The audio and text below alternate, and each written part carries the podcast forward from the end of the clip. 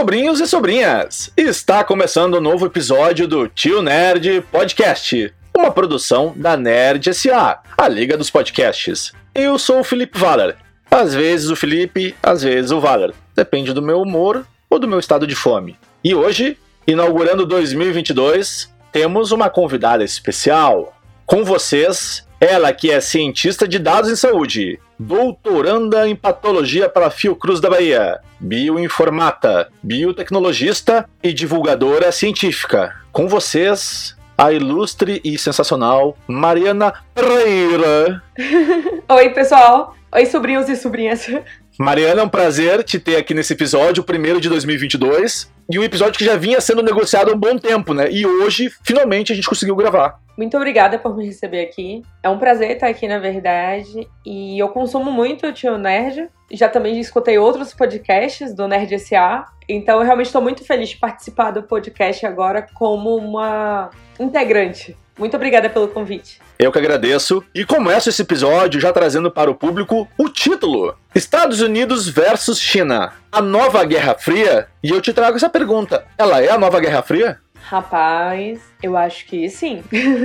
toda essa potência né, dos Estados Unidos e da China e toda essa questão da tecnologia envolvendo elas. Só que todo mundo tá fazendo as coisas meio que por baixo dos panos configura bastante esse cenário de Guerra Fria. Estão todos um contra os outros, mas ninguém admite. Enquanto, né, Mariana, o mundo está debatendo 5G, nas nossas pesquisas aí, Estados Unidos e China já estão preparando 6G. E eu vou trazer até alguns tópicos aqui para as pessoas entenderem o que vai ser esse upgrade, né? Porque vai ser algo muito mais radical em termos de liderança, assim, do mercado de tecnologia. Desenvolvedores alegam que isso vai gerar um processamento absurdo de reconhecimento de imagens, mapeamento 3D de alta definição, sensoriamento, uma integração homem-máquina. Aí eu já não sei qual é essa integração, mas né, talvez o transhumanismo, como está se dizendo hoje em dia, novas formas de transmissão, a velocidade talvez de 100 vezes maior do que o 5G, vai reduzir o tempo de latência, né, o famoso delay, e que talvez vai abrir e consolidar o mercado de cirurgias remotas, né?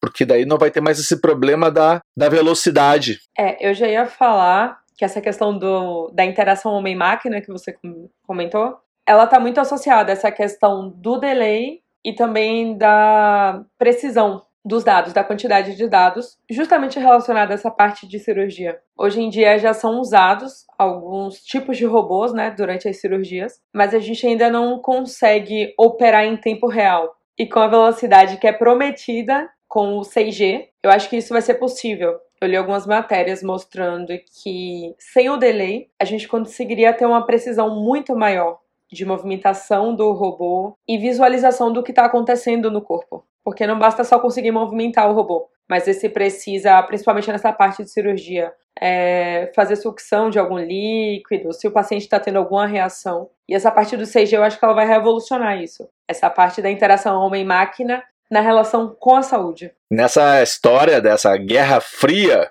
Estados Unidos versus China, tem várias matérias que apontam né, sobre algumas leis protecionistas que os Estados Unidos aplicaram né, e implementaram nos últimos anos, justificando de que elas servem para proteger as Américas de uma certa espionagem industrial que eles alegam que envolve segurança pública, infraestrutura militar recursos energéticos, agricultura e segurança. Mas aí fica a pergunta, né? Será que só um lado faria isso? Eu ia te perguntar isso exatamente da forma que você perguntou. É, eles alegam isso, mas será que eles não estão fazendo isso com os outros? Será que isso justamente não é para barrar o crescimento da tecnologia na China? Porque espionar por espionar, a gente sabe que os Estados Unidos também têm um histórico de espionagem de outros países, né?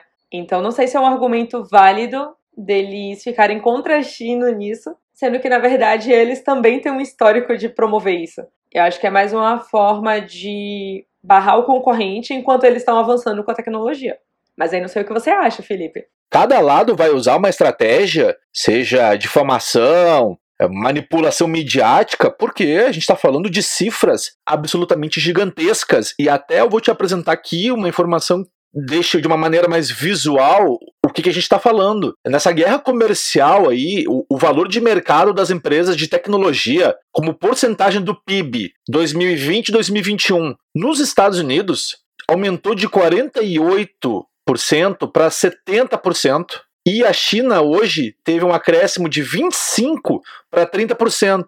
Se os Estados Unidos, 70% do PIB está atrelado, PIB né, do país, né? Vamos lá, está atrelado às empresas de tecnologia e a China 30%, o que que, o que que os dois representam? As bases econômicas dos dois países, praticamente? Nos Estados Unidos ainda tem essa questão de que eles fomentam muito essa parte, né? Por exemplo, eles investiram muito no Vale do Silício, investiram muito em toda essa parte científica voltada para tecnologias, justamente para eles serem os pioneiros, estarem na crista da onda disso. Então, eu acho que eles veem esse crescimento da tecnologia como uma grande parte do PIB da China como uma ameaça como uma questão de, olha, eles também estão criando uma base forte, eles têm pessoal para isso, eles têm conhecimento para isso, eles estão tentando bater a gente. Então acho que tem um pouco disso aí também de até onde eles estão fazendo isso por eles e até onde eles estão fazendo isso para ultrapassar a nossa tecnologia. E aí, obviamente eles tentam se proteger de alguma forma, né? É uma briga de cachorro grande. Mariana, eu quero te apresentar agora a terceira força econômica global. A primeira, Estados Unidos, segundo a China, são as duas primeiras. Mas tu sabe quem é a terceira força global em termos de. É uma sigla. Uma sigla chamada GAFAM, que significa Google, Amazon, Facebook, Apple e Microsoft.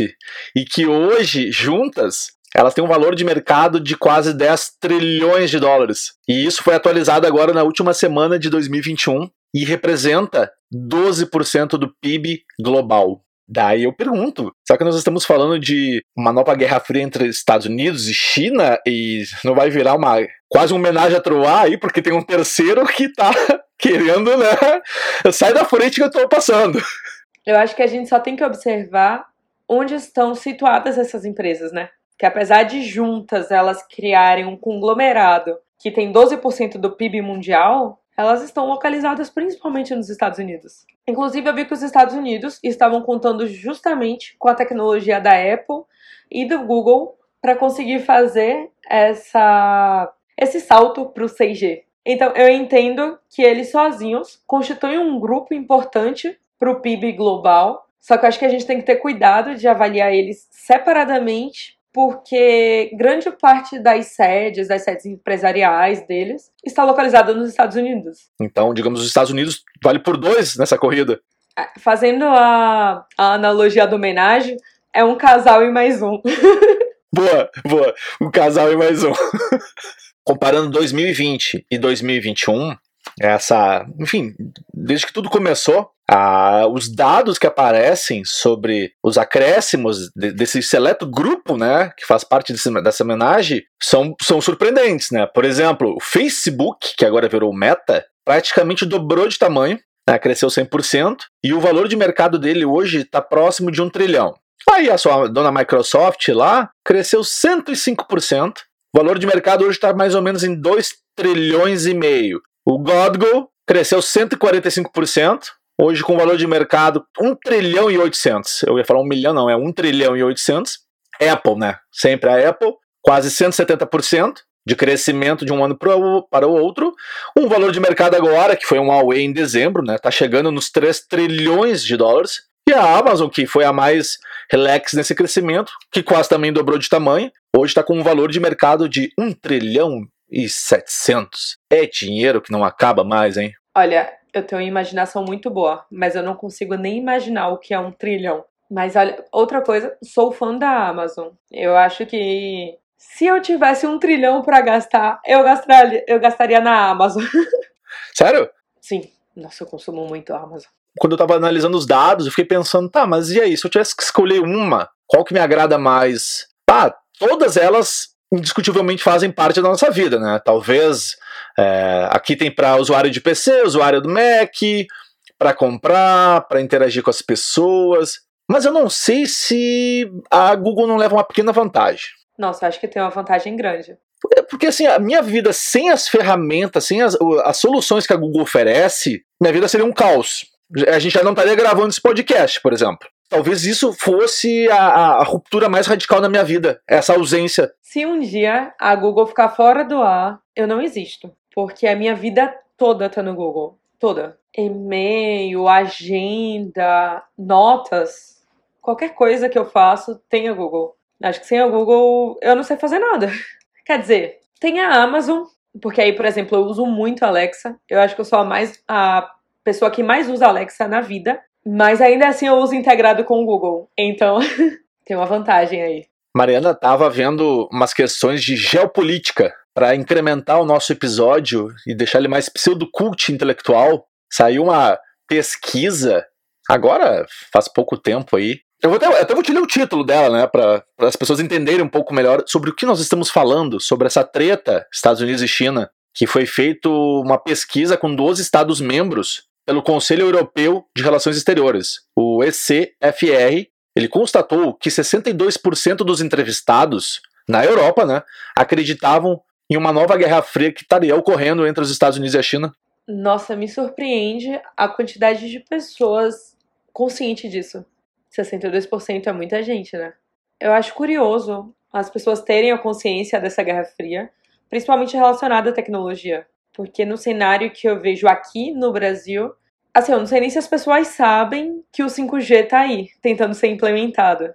Então eu acho bem, bem curioso ter toda essa gama de pessoas que estão por dentro do assunto e que têm essa opinião sobre a Guerra Fria. Interessante. E aí, para trazer a cereja, do Pega Pra Capar. Ao mesmo tempo, agora saiu uma entrevista. Foi, foi publicado praticamente nos Estados Unidos. Aqui no Brasil não vi nada, né? Que foi o seguinte: a China não vai perder se houver outra Guerra Fria, porque não é a antiga União Soviética, diz enviado da China aos Estados Unidos. Essa matéria saiu agora no dia 27 de dezembro. Kim Gang, o embaixador de Pequim nos Estados Unidos. Mas aí, olha como a, a, a, matéria é meio malandra, né? Tu, tu lê isso aqui, né? A China não vai perder se houver uma outra Guerra Fria porque não é a antiga União Soviética. Tu pensa, a treta tá lançada. Mas aí ele fala o contrário na matéria. Só que daí tu tem que ler até o final. Que ele disse de onde poderia vir uma nova Guerra Fria? Porque as pessoas sentem que a Guerra Fria está voltando. Porque algumas pessoas nos Estados Unidos têm uma mentalidade da Guerra Fria e consideram a China como a antiga União Soviética.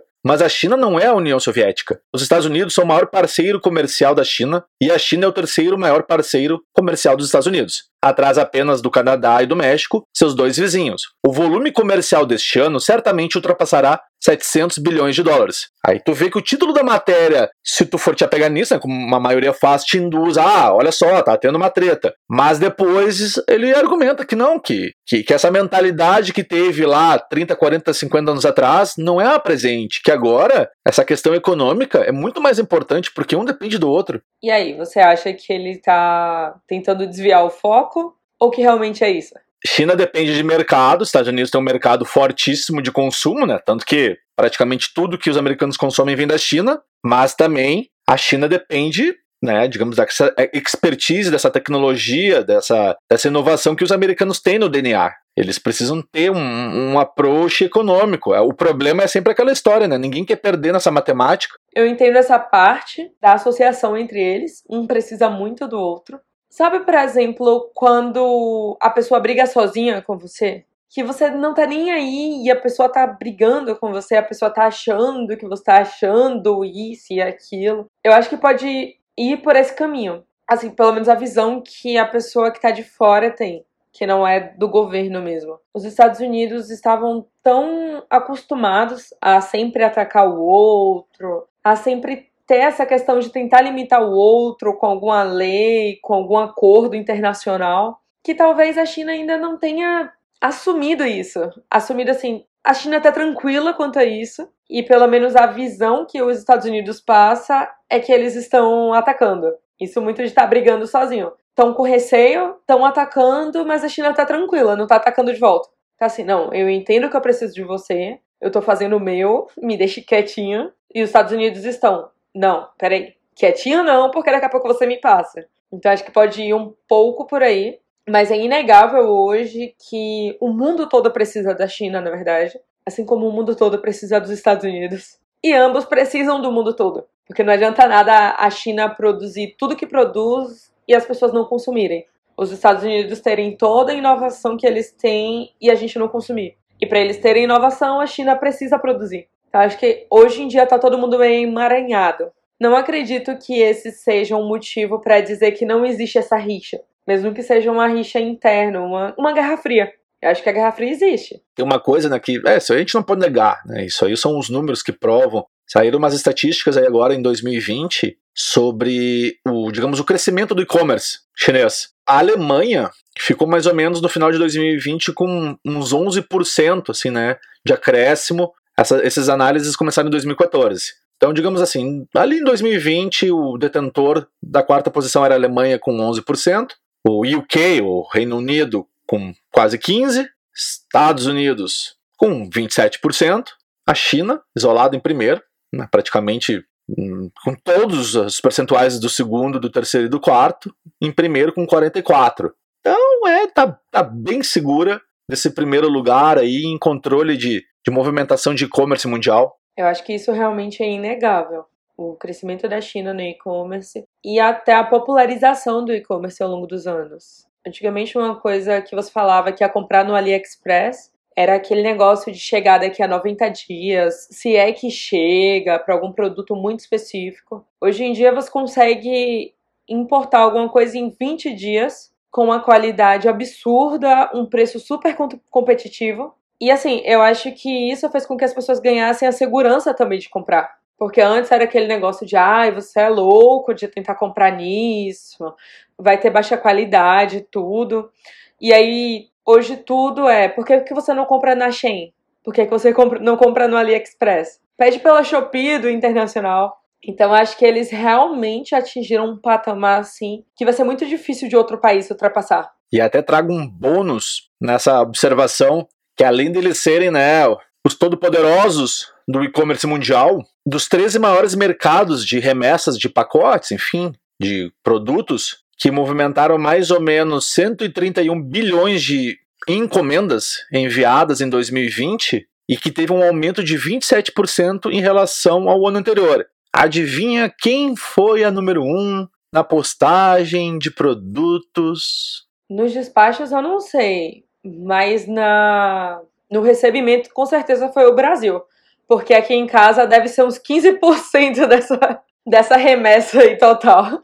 Deve chegar aqui. Desses 131 bilhões de envios, eles foram responsáveis por 83, quase 84 bilhões de envios. Aí depois vem os Estados Unidos com 20 bilhões, o Japão com 9, o Reino Unido com 5, a Alemanha com 4, Índia com 2,5 e Canadá com 1,6. Para te ver, o Brasil não tá nem entre esses, então a gente só é o, o rei do recebimento, né? Isso eu tenho certeza, gente. Só a quantidade de coisa que eu compro aqui é absurda. E eu conheço muita gente que compra muita coisa. Imagino que estejam assim também nos outros países. Porém, a gente tem que falar do que a gente sabe, né? Então, o Brasil tá estourando na questão de pedir coisas da China. Isso que a gente está conversando aí, né? Dessa, dessa treta entre a China e os Estados Unidos, apesar dela ter sido responsável por esses 83 bilhões de envios, tem uma coisa que é bem interessante, que embora essa diferença entre os Estados Unidos e a China em volume de encomendas continue bem grande,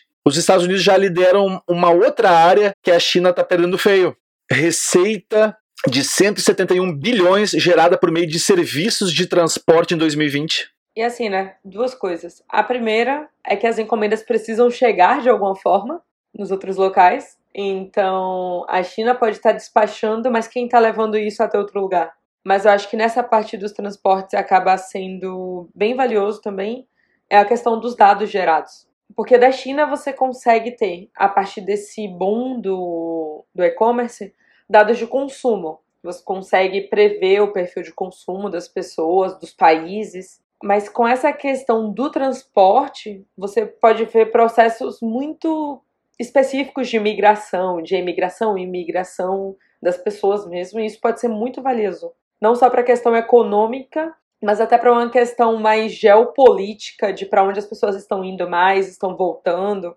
por que estão indo, por que estão voltando. Então realmente é um negócio bem bem interessante, bem valioso para ser investido. Sobrinhos e sobrinhas, infelizmente chegamos ao final deste episódio, mas fiquem tranquilos que a, a, a, já estamos negociando com a Mari outros contratos para participações, então em breve já iremos avisar tá, do retorno mas por hoje acabou. Então a gente vai deixar aqui os, onde você pode escutar os episódios do Tio Nerd ou dos outros podcasts da Nerd SA.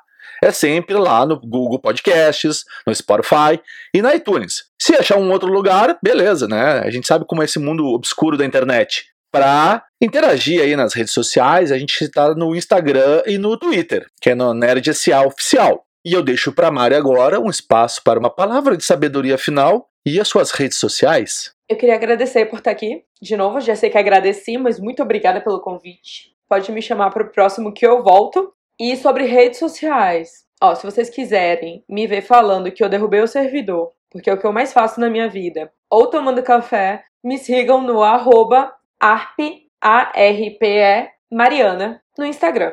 Mariana, da minha parte, um muito obrigado. Sobrinhos e sobrinhas, valeu e começou 2022. Até a próxima! Até a próxima!